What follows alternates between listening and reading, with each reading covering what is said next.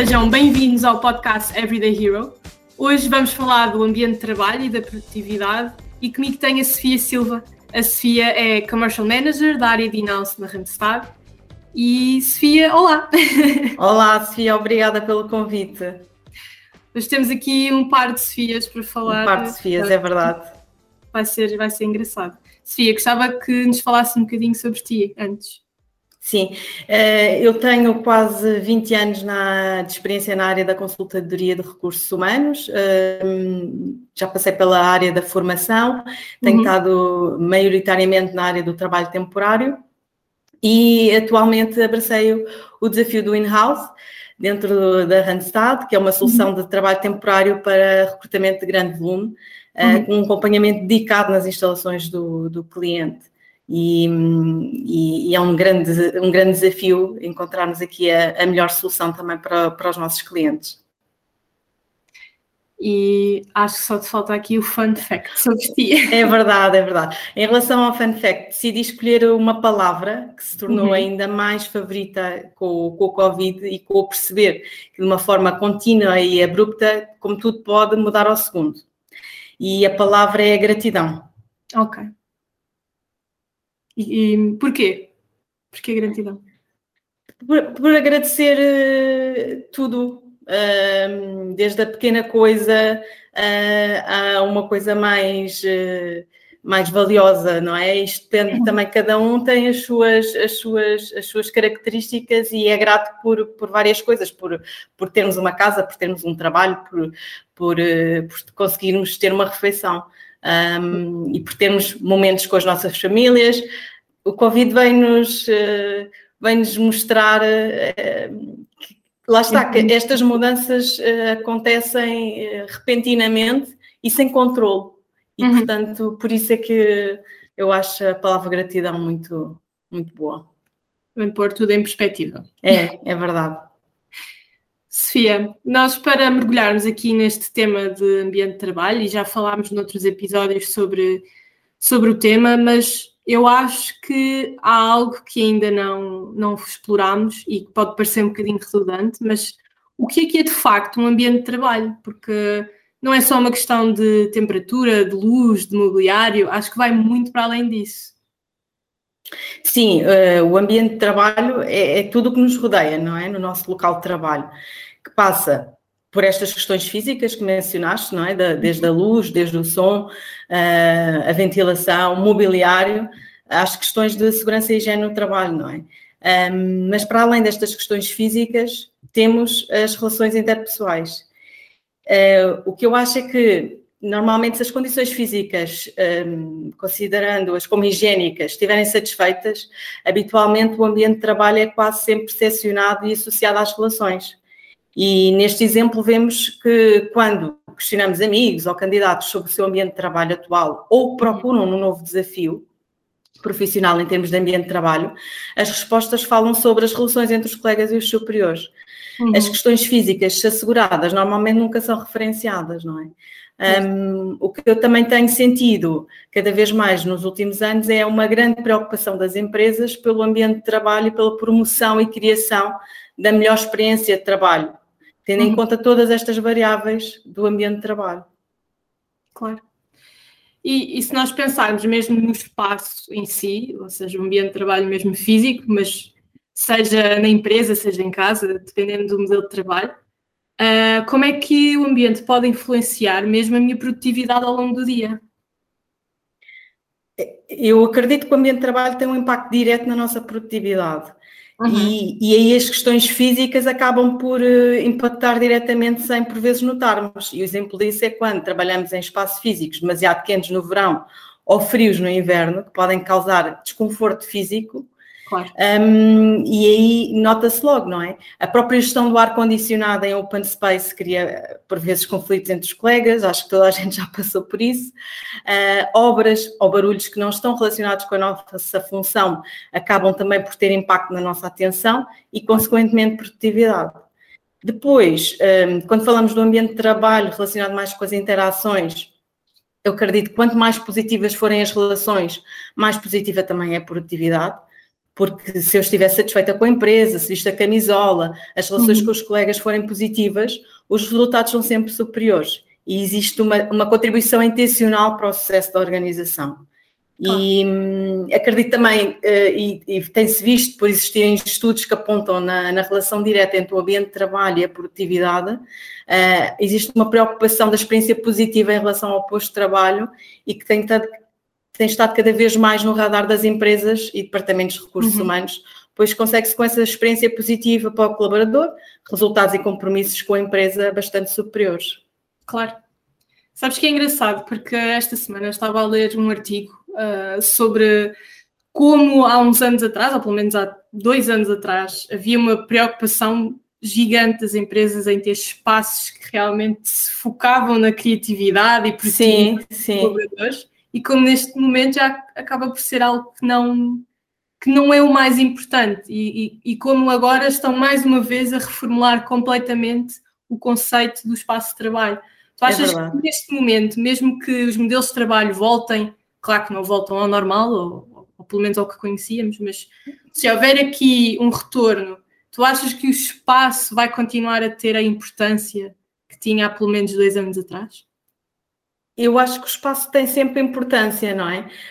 Um, e existem efetivamente empresas com uma preocupação muito grande na, na, na criação de, de, espaços diferentes, como tu disseste, não é? Para, para a criação. Uhum. Isto, obviamente, também estamos sempre a falar um, de, de, determinadas funções ou determinadas, um, de, determinadas áreas de negócio das empresas. Mas este, este foco no espaço, eu acho que vai ser cada vez mais, mais valorizado e até pelos próprios trabalhadores. As empresas com esta preocupação e os trabalhadores também valorizando o mesmo. Uhum. Sim, eu acho que vai também depender do que é que, um, olhando... Que é, o futuro. Exato, e o que é que o profissional vai valorizar a partir Exatamente, de... sim, sim, sem dúvida. Sem dúvida. se pensar em quem está à procura de trabalho neste momento, ou se estiver focado não só na procura de trabalho, mas também na formação, uh, tu achas que o ambiente de trabalho um, e este ambiente de trabalho, falando em casa, não é? Muitas vezes em casa, tu achas que também deve, deve, deve haver aqui um cuidado diferente no espaço que permita estar focado ou na procura, ou no momento da entrevista, ou no momento em que está a ter a formação? Sim, um, é, é, muito importante e, e, eu, e eu acho que esse tem sido o grande desafio de, dos confinamentos na, na, pandemia ou de quem está à procura de, de trabalho e, e, formação em casa, não é? Uhum. Um, devemos ter sempre possível e com consciência que as realidades são todas diferentes, os tamanhos das casas, os agregados familiares, animais de estimação, a vizinhança, as obras, uh, procurar que o ambiente físico de trabalho seja o mais clean possível Uhum. E, e, em relação ao ambiente à nossa volta, enquanto imagem que passa para o outro lado, não é? Tentar encontrar eh, eh, o melhor espaço possível de fundo e que não seja confuso.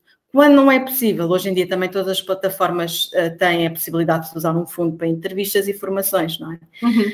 Um, a nossa imagem pessoal também um, deve ter o mesmo cuidado como se estivéssemos numa entrevista ou uma formação a realizar-se presencialmente, é muito importante, não é?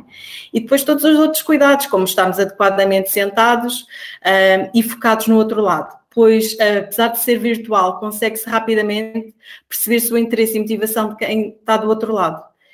Claro. Relativamente ao barulho, e se estivermos com mais pessoas em casa, incluindo crianças pequenas e dentro das idades, e o que seja possível explicar, pedir um compromisso de silêncio, como por exemplo explicar, olha, a mãe vai ter uma entrevista, é, uhum. agora vou precisar de, de silêncio, dar nesses momentos, por exemplo, uma tarefa que, que eles gostem de, de, realizar e que sabemos que vai ter sucesso, não é, no propósito de silêncio.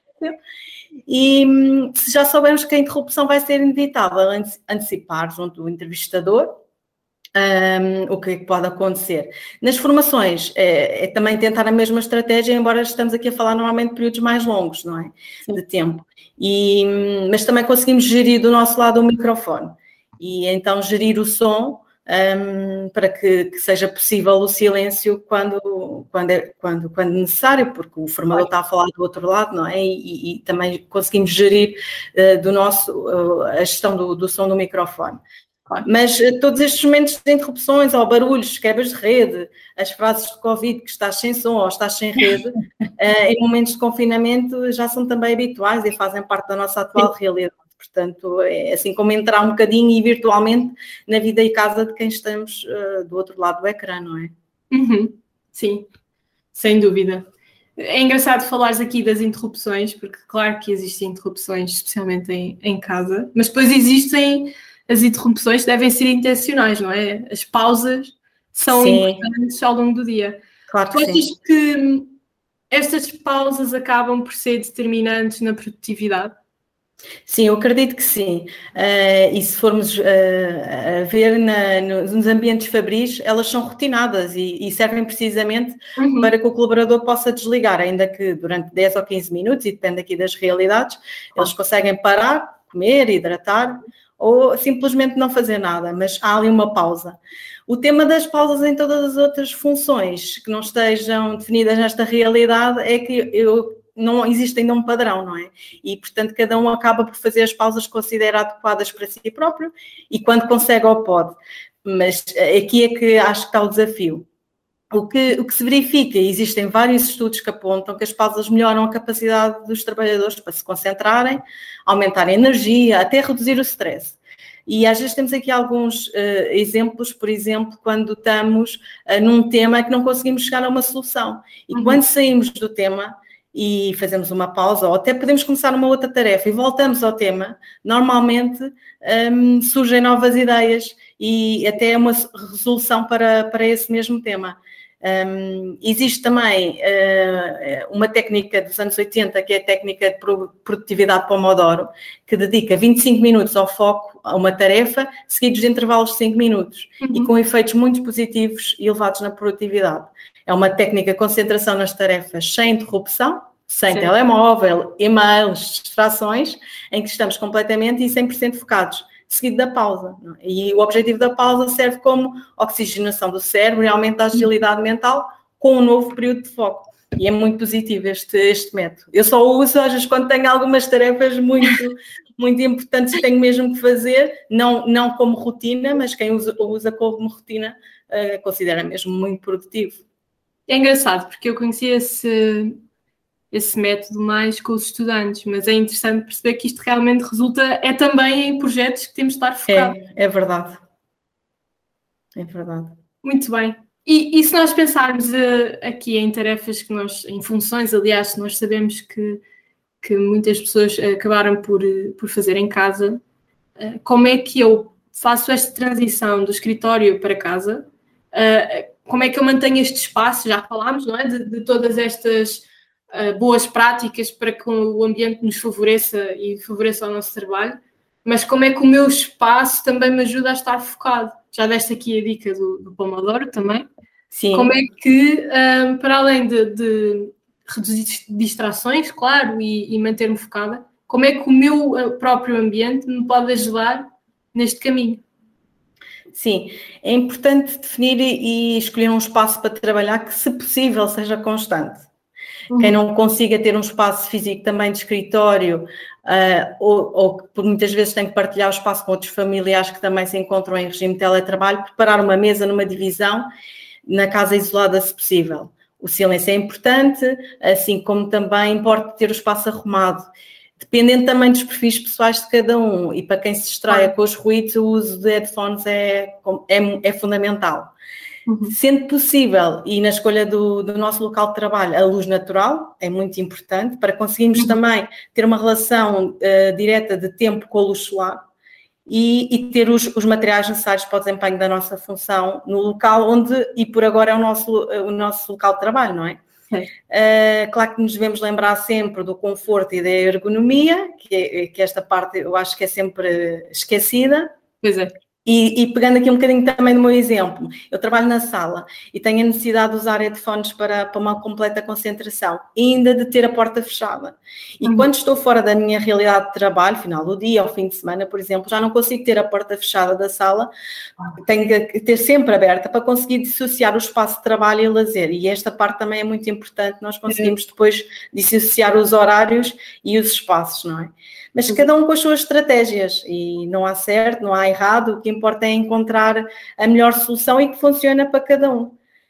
E, e, e eu acho que temos de ter aqui também consciência, respeito e empatia, pois cada pessoa tem os seus desafios individuais e com a gestão do seu local de trabalho em casa e procurando sempre encontrar o melhor que pode e se consegue a cada momento, porque também tivemos vários momentos nesta, nesta fase de, de, de pandemia, eh, uhum. em que tivemos a família toda em casa, há alturas em que as crianças já vão, já vão para a escola e nestes tempos de complexidade e acima de tudo sem pressão, exigências e culpas das nossas dinâmicas de espaço, família, ruídos e interrupções, porque o que era para ser temporário e de apenas uns meses, para alguns profissionais já estão em regimes de teletrabalho há mais de um ano, não é? Uhum. E, e, os desafios individuais de, do teletrabalho são diferentes. E por isso temos quem adora o teletrabalho, quem esteja desejoso de regressar à sua empresa e ainda os, os que gostariam de um regime misto. Por isso, cada um tem as suas particularidades familiares, objetivos, motivações e desafios e é encontrar o que resulta para cada um e respeitar uh, o nosso espaço e o espaço dos outros, do outro lado do ecrã. Claro. Aí acho que acabamos numa boa nota, Sofia. Sim. Obrigada. Boa. Obrigada a eu, Sofia. Obrigada pela, pela partilha. Também obrigada a quem nos ouve. Uh, já sabem que na próxima semana voltamos com mais um episódio. Desejo um bom fim de semana e um bom, uns bons Santos Populares em segurança. Sim. E até à próxima semana.